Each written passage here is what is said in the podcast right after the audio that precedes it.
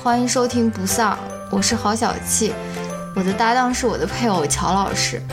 不丧是首档文化类夫妻夜间谈话节目，我们每周分享让自己快乐的文化产品，可能是一篇文章、一本书、一部电影或者一部电视剧，力求在维护婚姻和谐的同时，以一己之力抵抗丧文化。与此同时，我们拒绝先行对自己输出的内容进行自我审查。因此，我们推荐您使用泛用型播客客户端收听节目。关于泛用型播客客户端的介绍，请看每期播客的文字注释。欢迎您在通勤、做家务、洗澡、跑步或其他任何时间收听我们的节目。如果您对说话和反应均比较慢，有时甚至会让人感到时间停滞的男主播，和爱说脏话、开黄腔，且经常重音夹杂的女主播有意见。请千万不用受累告诉我们，直接关掉节目即可。大家好，欢迎来到最最最新一期的 为什么要最最最？那下一次要说多少个罪？啊，这是我们的第六六期期节目，嗯，从来没有想过可以坚持六期。可以，嗯，对，但是不知不觉就这么过来了，嗯，然后大家拜 还拜年不拜了，元宵节快乐，这可以说啊，不，已经过了好几天了，们都过了。好吧，然后所以这期我们决定来做一些比较特别的东西，但 Yes，当然这不是我的主意了，这个主要是，呃，旁边这位女同志的，我的天呐，旁边这位女同志，好吧，你说一说你今天要给我们来搞一些什么东西？哎呀，你看那个红的呀！我的天呐！哦，今天我们就打算做一些比较，就说，宝宝你还要拍摄，你赶快 说，快说就是做一些比较不一样的事情，就是我们打算来回答一个叫做普鲁斯特问卷。然后普鲁斯特问卷我是怎么知道的呢？是我的大学的好朋友凯哥陈凯哥，凯哥有一次给我发了一个普鲁斯特问卷，然后有一个我啊，妈 有一个我比较喜欢的一个作家，然后他他就做过这个普鲁斯特问卷，然后很多很多名人都做过这个普鲁斯特问卷了。普鲁斯特问卷就是那个写《追忆似水年华》的那个作者他自己就说 develop 的一套问卷，然后呃维基百科对他的介绍是。普鲁斯特问卷是一种用来调查被提问者个人生活方式、价值观、人生经验等的问卷调查。然后，普鲁斯特并不是此问卷的发明者哦，刚刚说了这个是他发明。普鲁斯特并不是此问卷的发明者，但是因为他曾对问卷给出过著名的答案，所以人们才把它命名为普鲁斯特问卷，就是一个。就有点像那种 YouTube 上面的那种 Fifty Facts About Me，但是又没有那么的，呃，问题没有那么具体吧。就是他这个问题，呃，还是稍微有点抽象。乔老师怎么好像完全没有准备？不是不是，我在看那个，好吧，然后我们就也可能不会不会回答所有的问题，但是觉得有意思的可以回答一下，就是跟大家也是分享一下我们自己的一些。嗯，想法吧，而且我也并并不太清楚我的那种丈夫的这个有一些问题的想法，因为他也不跟我讲的啊，所以也可以通过这次节目来了解一下这个身边的这位男同志的一些思想的一些动向，就这样。不是我这边看到，就是说，他说普鲁斯特在十三岁和二十岁时各做过一次这个问卷嘛。然后研究者就用这两次问卷结果分析普鲁斯特的个人成长经历。哦，看完之后我就觉得哇，十三岁就做这种问卷，我跟你说，这种问卷不是，说实话，就是我感觉是需要有一定的人生阅历或者经历才能做出来的那内容。你记得你以前看那个苏珊·桑塔格的那个日记，她五岁的时候就写的什么？就是就是很成熟、很早熟的那种。哎呀，我想我十三岁在干嘛？我十三岁就是初一嘛，上初一什么 什么都不知道，老师的小帮手。然后，哎，那我们这次是第六期，我们下次六百期的时候再 做一次，看一看有没有答案有没有什么变。然后他其实最有名应该还是被那个杂志嘛，Vanity Fair，嗯嗯，他可能他就让各种各样的名名人比如说 David Bowie，然后还各种影视圈的各种那种作作家呀什么的。我觉得那个就凯哥分享给我的那篇文章还是挺挺挺有意思的吧？好吧，那我们现在不，就而且我觉得就是这个问卷可能是后来很多类似问卷的那种那种鼻祖，或者是你知道吗？就是很多问卷可能是以这个问卷为参考进行那种修改啊或者什么的，反正好吧，那我们就呃就开始吧，嗯，嗯那那就先回答第一道题吧。嗯你认为最完美的快乐是怎样的？啊，乔老师，你先来说一说。嗯，首先我不觉得有，快点 首先我不觉得有最完美的快乐这么一回事，你知道吗？就是我不知道这个问题是不是就是在最理想的情况下最完美的快乐，你觉得是什么？睡觉应该是最快乐的。我跟你哎呀，这个问卷这个不好答。我我你只要醒着，你就你只要思考，可能就不会有快乐的时候。我的天呐，嗯，完了，以后还是我先回答吧。我的回答还比较那种肤浅一些。嗯哼，你想不想知道我认为最完美的快乐是什么？哎，还有这种问答 会不会就是两个人都在这边答，会那种有那种对比，然后就觉得另一方面可能你知道吗？什么意思？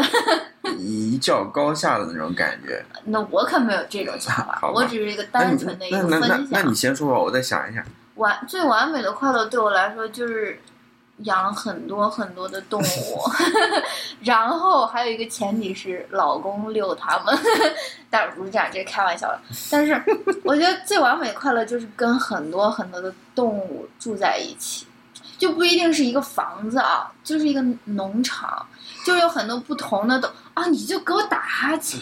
你说吧，你说吧。就比如说很多很多狗，还有猫猫，然后还有那种其他的动物，然后反正就是跟尽量少的人和尽量多的动物待在一起。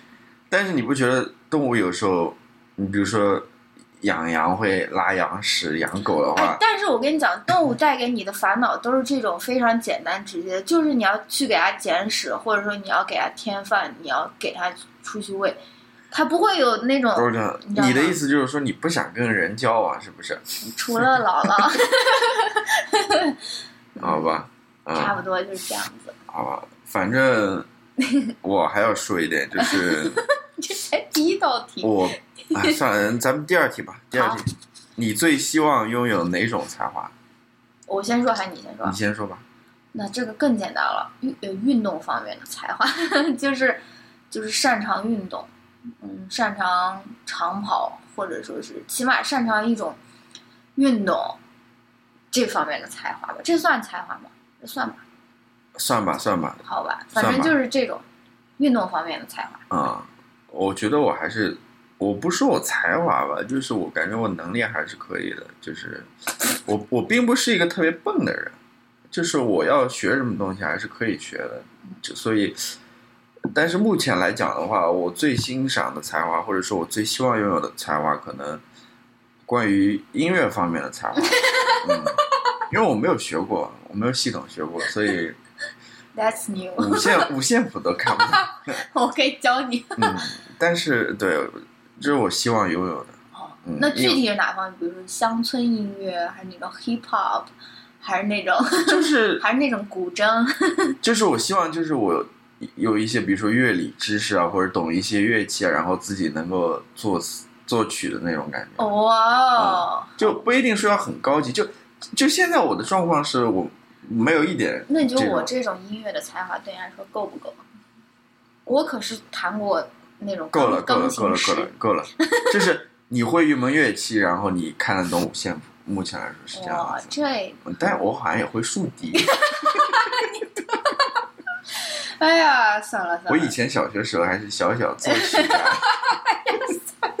就是嗯，上那个竖笛课的时候，老师要编那么一小段曲，还是小小奏曲。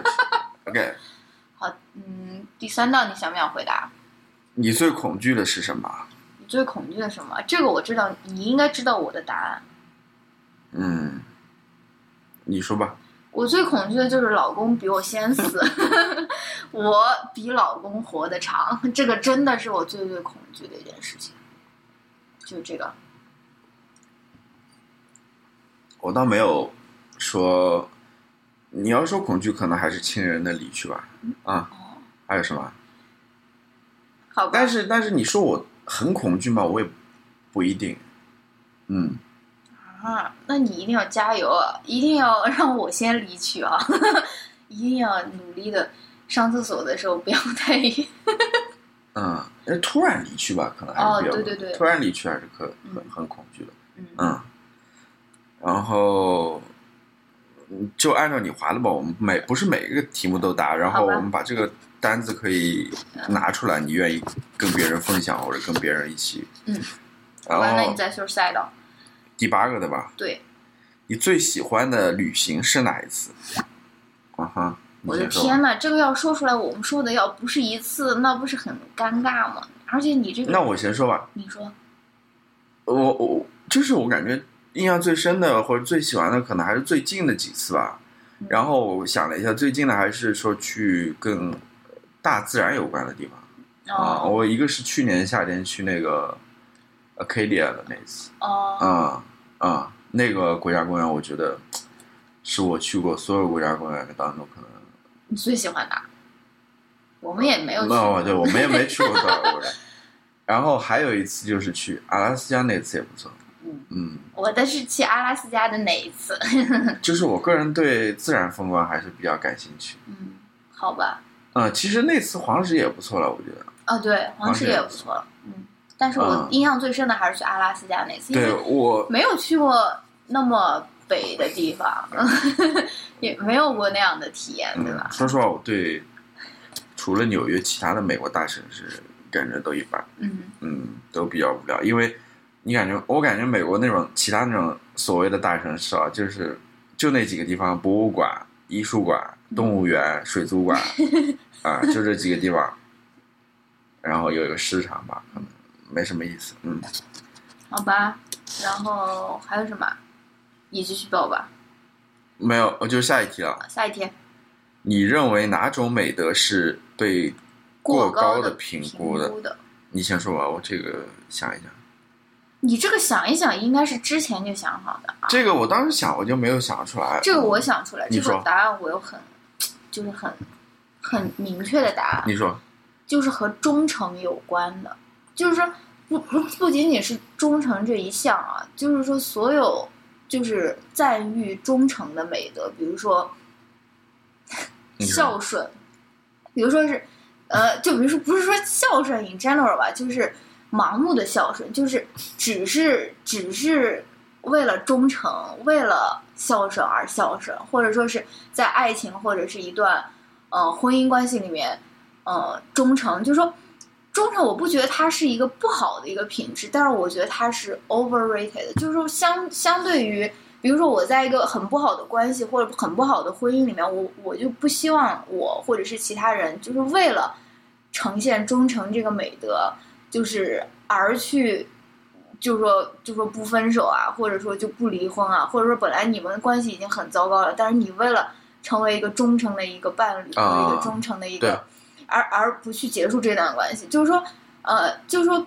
比起就是说很多道德谴责，关于两性关系中的道德谴责，说你是一个小三，或者说是你是劈腿啊，或者什么，我其实更在乎的是你有没有跟我说实话，而不是说是你一味的对我忠诚，我就会很很更爱你，或者说是更感激你吧。然后这忠诚还有一个更高的一个，就是比如说是对一个国家或者对一个政权的一个忠诚。我觉得很多的时候，忠诚其实我知道，我我是一种懒惰，就是说你是在这个这个漩涡里面，你不想要去挣扎，然后你你你还给自己的这种懒惰安上了一个特别崇高的一个一个评价。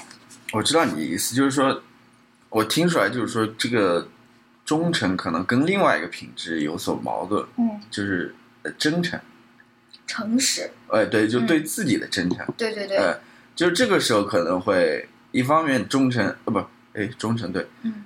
让让你可能需要对其他人或者其他的一些组织也好啊，嗯其他形式政体也好，要表表现忠诚，但是另外一方面，你可能要对自己是否真诚，这两点可能会有矛盾吧。对，我就啊觉得有冲突，可能在这情况下，你更那个倾向于，或者说更那个于对对于忠诚，自己的呃真诚，不好意思，然后我就觉得，其实有的时候，呃，忠诚和爱的结果是一样的，但是我并不希望我是因为为了忠诚而去呈现这种结果，而不是因为就是爱，你知道吗？比如说是对父母，就是我希望我是因为爱他们，我是因为想要跟他们在一起而跟他们在一起，而不仅仅是，而不仅仅是因为说我必须要忠诚，我必须要，我必须要这个孝顺，或者说这种嗯服从而。去做很多事情，虽然很多时候这两种选择可能就是结果是一样的，对吧？就是嗯而且就就而而而而且就是放到更广的层面上去，就比如说对这个国家忠诚，或者说对这个国家的呃，因为爱这个国家而做某些事情，和因为忠诚于这个国家而做某些事情，它的结果可能也是一样的，可能就是说我会说一些话，我会做一些事，但是我是希望我的这个出发点永远是自己的这种爱不爱他，或者说是而不是说是呃有一个，就是说我必须要对他忠诚，所以我才要做很多事。啊哈，那你呢？我差不多，我没有这个问题，我没有什么答案，说实话。但是我我觉得我最最最希望拥有的一种美德，或者我认为应该被大家所那个，就是最应该怎么说呢？你最想拥有的美德，这后面好像有一个有吗正题对吧？嗯，啊，不管了。就是我最看重的美德吧，可能啊，可能就是就是我刚刚说的真诚吧。嗯，对自己真诚，而且对对自己真诚这个东西很难，就说是很难是 很很难去计量的，因为这个就是只有你自己知道，而且很很多时候没有办法展现出来或者是表现出来。哦，这个狗，我我是觉得对自己真诚，真的，你你 你的你的生活会轻松很多。对对，真的，相信我。好吧，第下面一题，你最喜欢的职业是什么？我最喜欢的职业啊，就是世界上所有的职业都可以让我选啊。嗯我最喜欢的职业应该也是那种能够尽少尽量少跟人接触，也不是了，就是跟可以跟真诚的人接触的职业，就是哎也说不好。我本来想的，我本来想的这个答案是就是训小动物的，或者跟很多小动物在一起的那种职业，嗯嗯或者说跟小动物一样的人在一起的那种职业。但是好像就比如说跟小孩子呀，或者说，嗯，我也不知道。哦，我先说吧，你说，我最喜欢的职业啊，说实话，我也没干过什么职业 啊、然后我只能想，我想象当中，我可能最喜欢的职业是什么？嗯我想的应该是那种，就是啊、你不要你不要跟我说是那个乐团的那个敲敲三角铁的，或者是说是那种打击乐手。没有没有没有没有，那说着玩玩的，哦，但是我觉得那职业也不错，可能是具有创造力的职业吧。哦，嗯嗯，，创造力的就是你说的很好。无论是说你，你是在那种做，啊、就是所上班，不是上班，就是说可能比如说文字上的创作，哦，或者那种脑力上的创作。嗯当然，这个是一方面，另外一方面我也喜欢那种体力上的创作。当然，体力上的创作很多时候也包括着你脑力上的创作，嗯比如说你去你去嗯嗯呃种一个田，你知道吗？嗯 或者你你你自己家里有一个什么呃汽修厂，嗯 或者你家有一个果园，你知道吗？嗯，就这种，这也是一种体力上的一种创作。当然它，它里面也是包含脑力劳动啊，但是哎，这个这个，我想到我以前写过一个微博，就是我看那个巴黎评论的时候，嗯我忘了是哪个作者说的了。他说，他说一辈子都教一一堂黑格尔哲学课的哲学老师，比起一个就是说想要怎样培育新的品种啊或者什么的那种农民，他比起来，那个农民更是一个知识分子。就是说，他那个嗯每一直 repeat 他自己课的那个老师，其实并不能算是一个知识分子。嗯就是这个他是这么定义知识分子的。啊，我也想说，就是说我希望我是可以在这个工作中获得那种成长，而不仅仅是为了完成它而完成它。就是我也是挺想 要成为一个，就是说是有那种创造。但我刚刚说的好像是跟小狗在一起啊，哎，不管了，嗯、就这样吧。啊，那下面一题是你对自己的外表哪一点不满意？我怎么勾了这个？嗯，我对我自己的外表吧，好像就怎么说呢，不满意的挺多的。但是你要真的让我去整容，或者说让我跟别人换一个脸，我还不愿意，你知道吗？嗯，所以说也不应该说有什么不满意哦。我希望我的那个发际线可以低一些，我啊我希望我有一个非常小巧的一个额头。嗯好，我的我的回答是没有。你这个属于欺诈啊！嗯嗯嗯，好，嗯，你因为我从来没有考虑过这个事情，真的，不是说对自己的外表有多么多么自信，或者说多么满意，我好像是从来没有考虑过这个问题，不好意思。OK，然后下面一题是你最后悔的事情是什么？没有，我真没有。啊，因为我感觉就是说，呃就是说你永远不可能穷尽每一个选择，就是说你永远不可能去尝试，去穷尽的尝试每一种人生的选择，所以我就觉得，我就觉得为什么就不觉得自己目前的选择就是最好的呢？因为因为大家好像总是 纠结于就是有一个非常 specific 的一个呃一个道路去获取所谓的成功，或者说是什么，对吧？但其实其实这个可能性也是挺多的，所以我好像没有什么后悔的事情。嗯，我暂时也想不起来，但是如果说要后悔的话，可能就是中午喝饮料喝的有点多啊，少喝点可能也就没有这么胖了，对吧？嗯，好吧，那么下面一题是这题，我想问一下，还在世上的人中，你最鄙视的是谁？我我这个题有点怪，我最鄙视的人是谁？嗯哼。你你这个想好了？我没有想好，但是我现在可以想，或者说你最讨厌的人啊？我最讨厌你，你要说一个非常具体的吗？还是要说一个类型呢？我最鄙视的人，我跟你说，我想到一个，那你先说吧。我其实挺讨厌那种，就是他们叫什么键盘侠的那种，哦，就是说，啊、就是就是为了反对而反对，不是？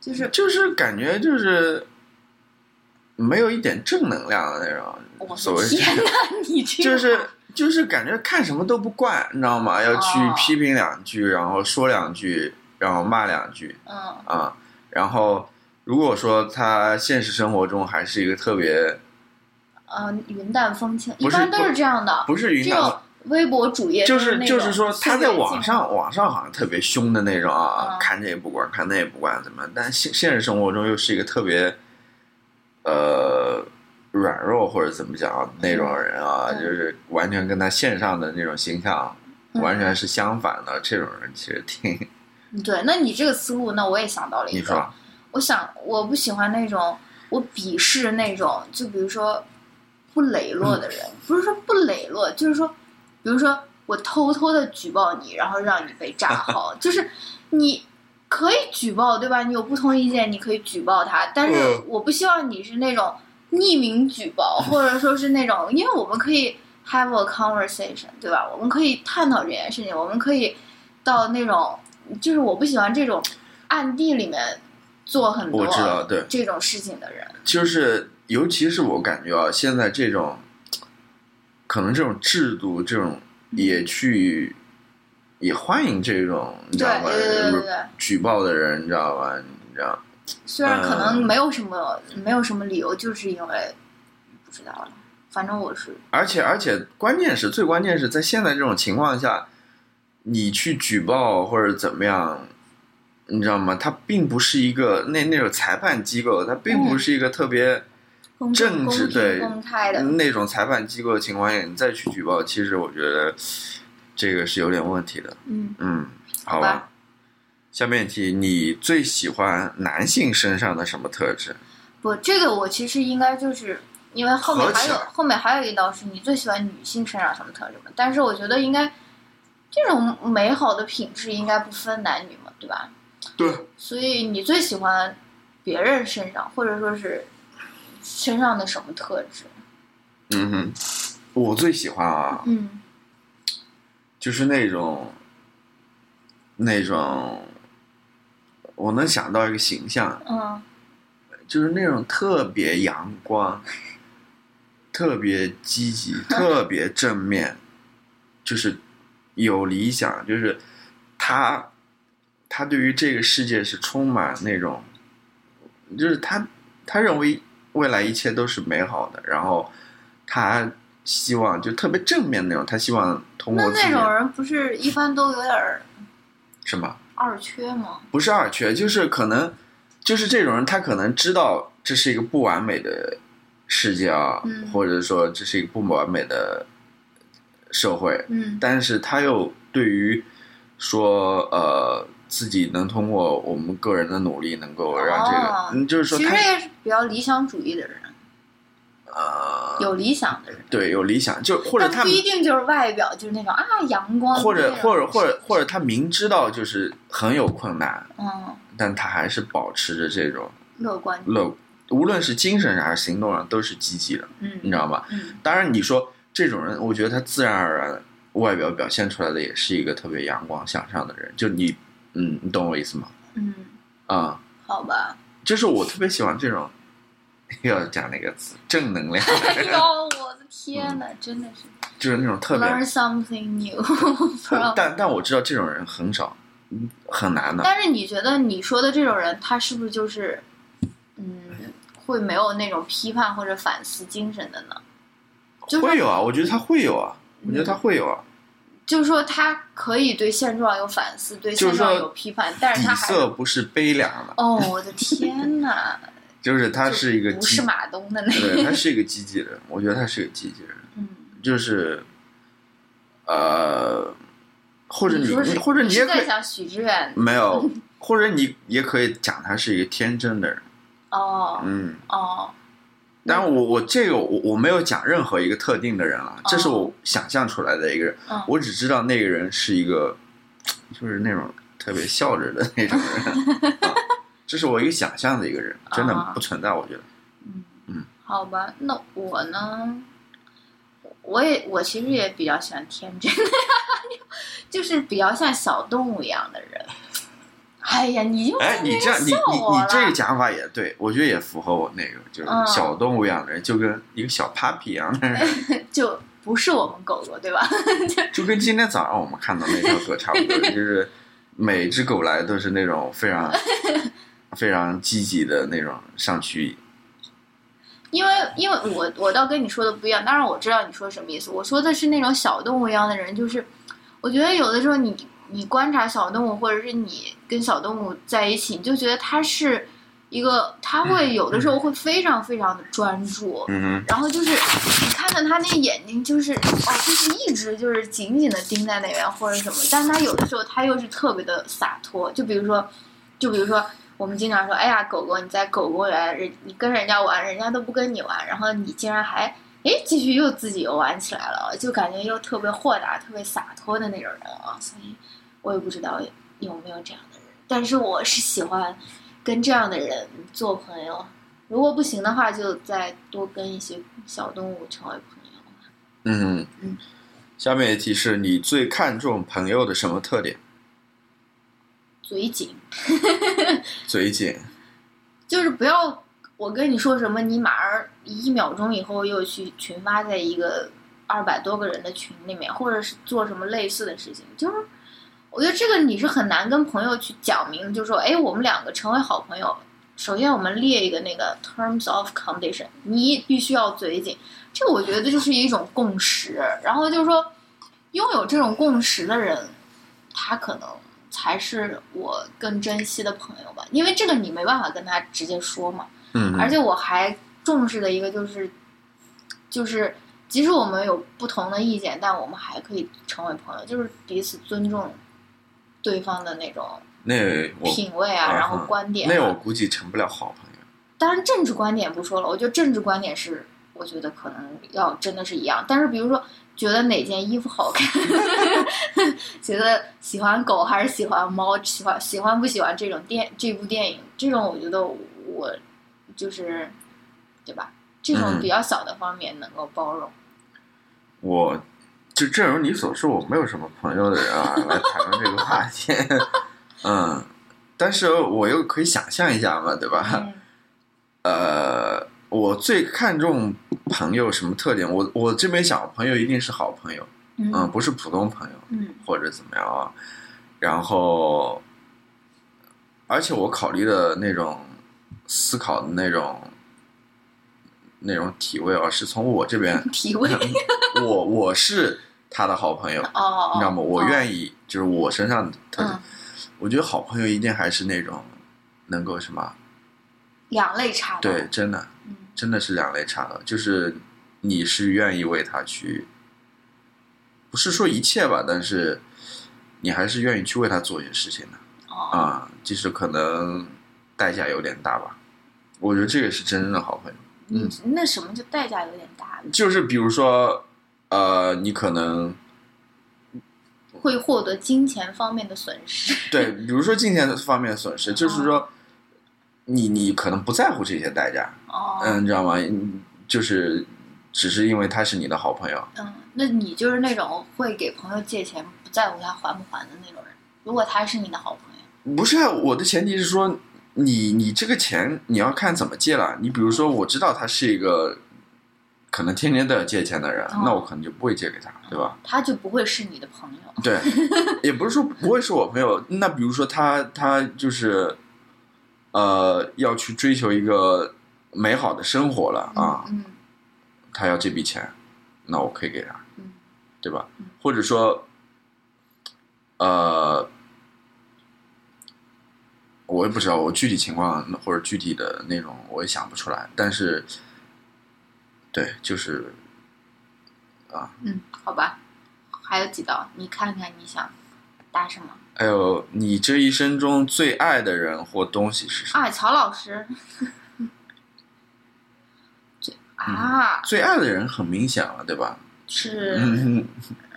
就身边的这位，感觉是那种刀架在脖子上。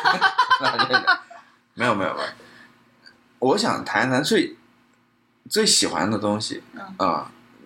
因为这个东西，我到现在为止所有的问题当中，我还没有谈到这个。说吧。就是书的阅读。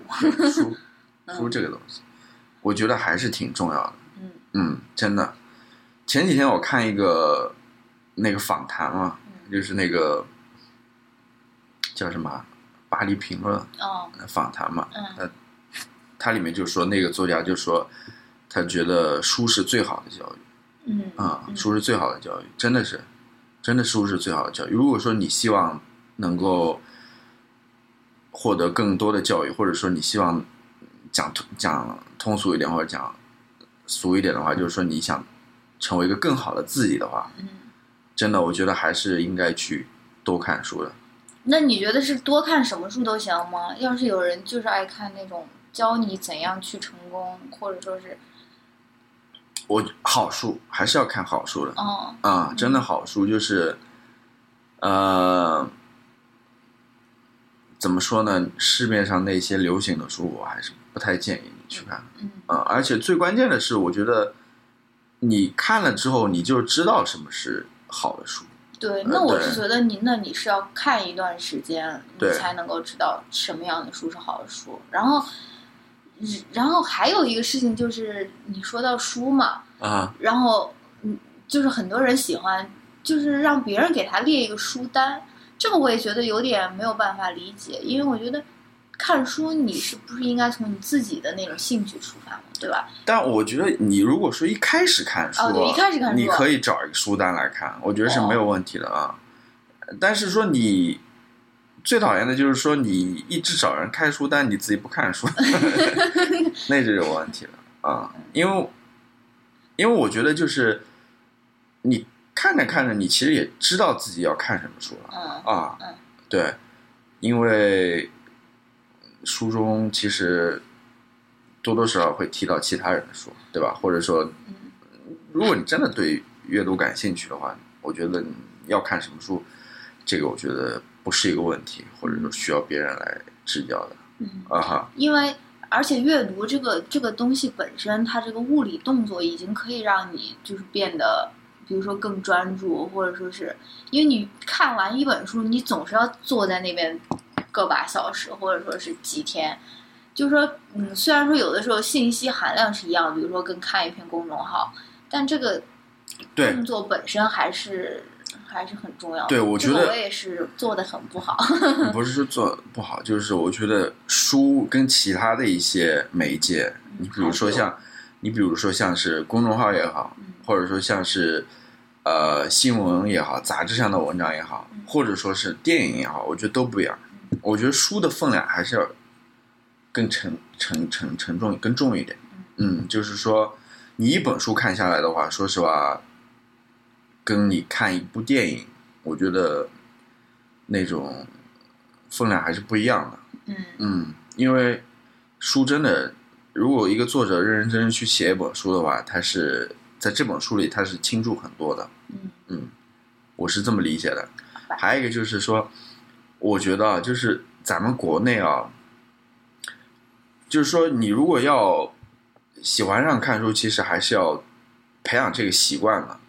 嗯嗯就是我觉得，在我们国内好像就是对于小孩子看书啊，让他们如何培养出这个阅读的习惯这一点上面，可能做的还是有所欠缺。嗯，当然，我觉得里面有关键的一点是，大人也不看书。一方面是大人不看书，二是没有什么好的小孩子的那种读物，你觉得吧？我没有研究过。是吧嗯？你想一下，然后这些媒体上面或者说等等各方面，好像也对这块也不重视。但是你看美国，但是小孩半岁就已经送去那种啊，赢在起跑线那种培训班。对，可能 更多关注是怎么去，你知道吗？嗯这种所谓赢在起跑线上怎么去，你知道吗？各种各样的兴趣班啊、嗯，竞赛班啊之类，这个好像特别问。但是关于看书这方面，对，因为因为看书，其实你要养成这个习惯，这个是一辈子的一个习惯。就是我最希望有的两个习惯，可能就是看书和运动吧。然后这两个在中国的教育里面都是不是被重视的，对吧？就是运动，你也是又不是说你啊，你学校毕业了你就自己不运动了，你自己就是有了这个习惯以后，或者从小有这个习惯，这个是可以让你一生都获得快乐的啊。对，就我接着上上面讲，就是说，你看像美国这边，因为我经常关注这些呃呃新闻媒体，他们下面的那个读书板块嘛，嗯，你会看到他们除了一般给成年人推荐的阅读之外啊，嗯他花了很多时间或者篇幅，啊，给小孩经常的在那边就是说，小孩的儿童他们应该读什么，他们也做推荐的啊。他们经常做这种的专题，你知道吗？嗯我觉得这个就是不一样吧。你看，他们都是从小就开始培养这个小孩的阅读习惯，我觉得这一点国内可能还是你说有欠缺也好，或者说还是有很大的空间的吧。但关键还是观念问题。嗯，可能在对好，那就说到这边。最后一道还要回答吗？你希望让什么重现？如果你能选择的话，啊希望你希望让什么重重现现？重现啊！那我希望王菲可以继续出来开演唱会，我希望可以重现她九八年，嗯，红馆，然后还有在日本武道场开的那个演唱会。我希望她可以继续开演唱会，就这样。嗯，我没有什么让什么重现啊。让什么冲下？行吧，行吧，行吧，没什么，没什么要说的。嗯，好吧。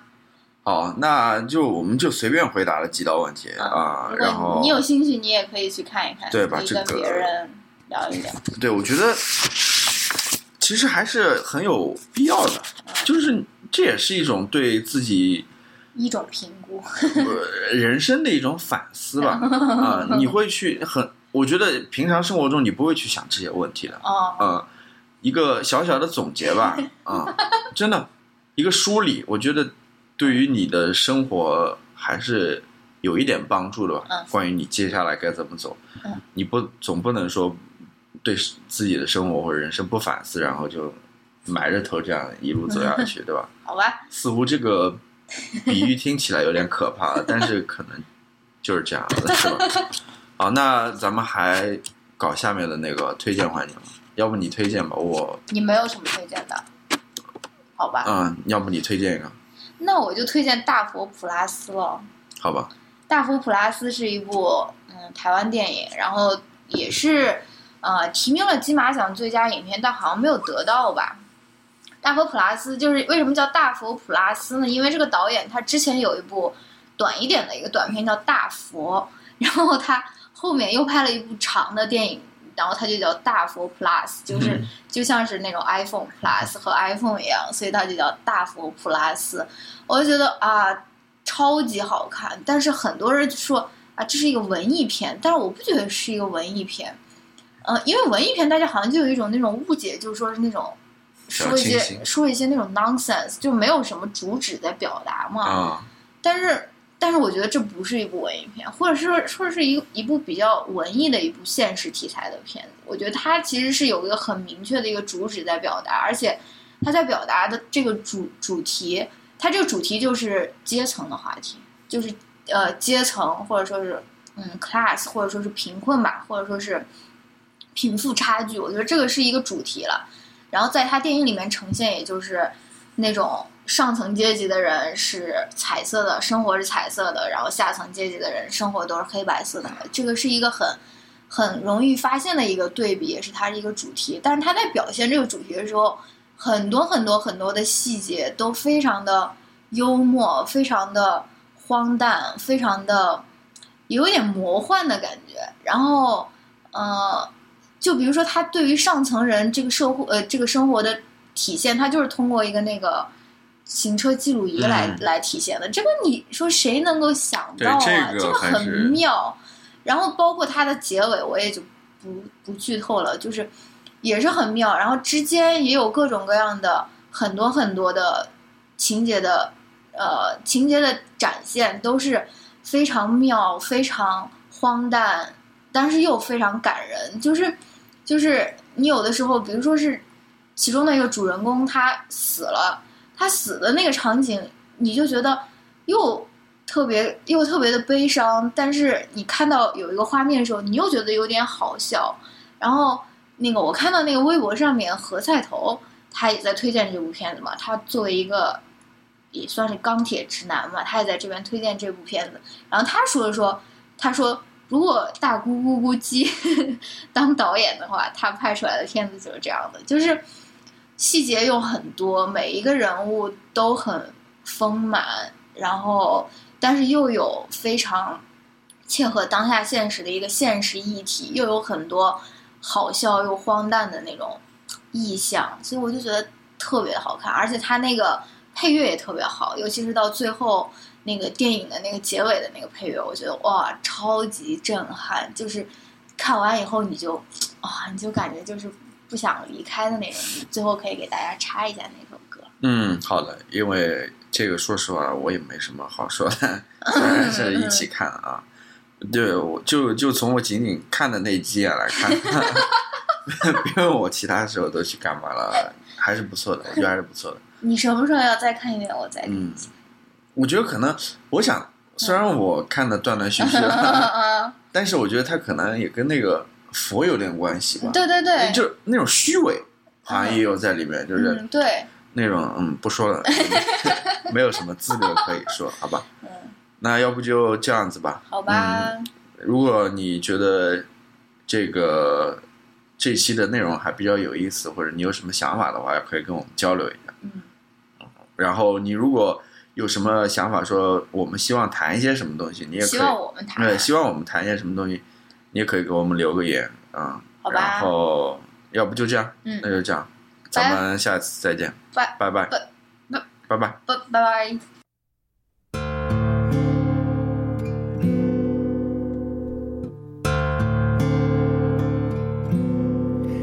人生无定着世事歹安算，平生的呛事有啊无？路途百里命，随人好也散，到力的目睭。有啊无？有地有天有星有日月有破厝有田路有草啊花，有肉有鱼有片有籽。有一生情义，有知己，如梦幻，如泡影，如落叶，如电，如梦。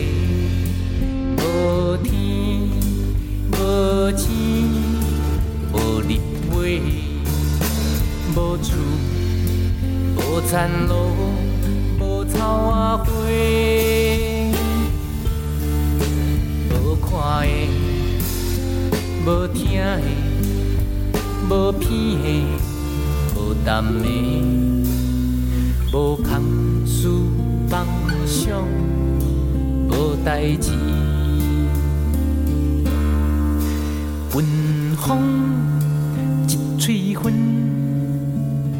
来打花水花，昏头昏腮？有啊无？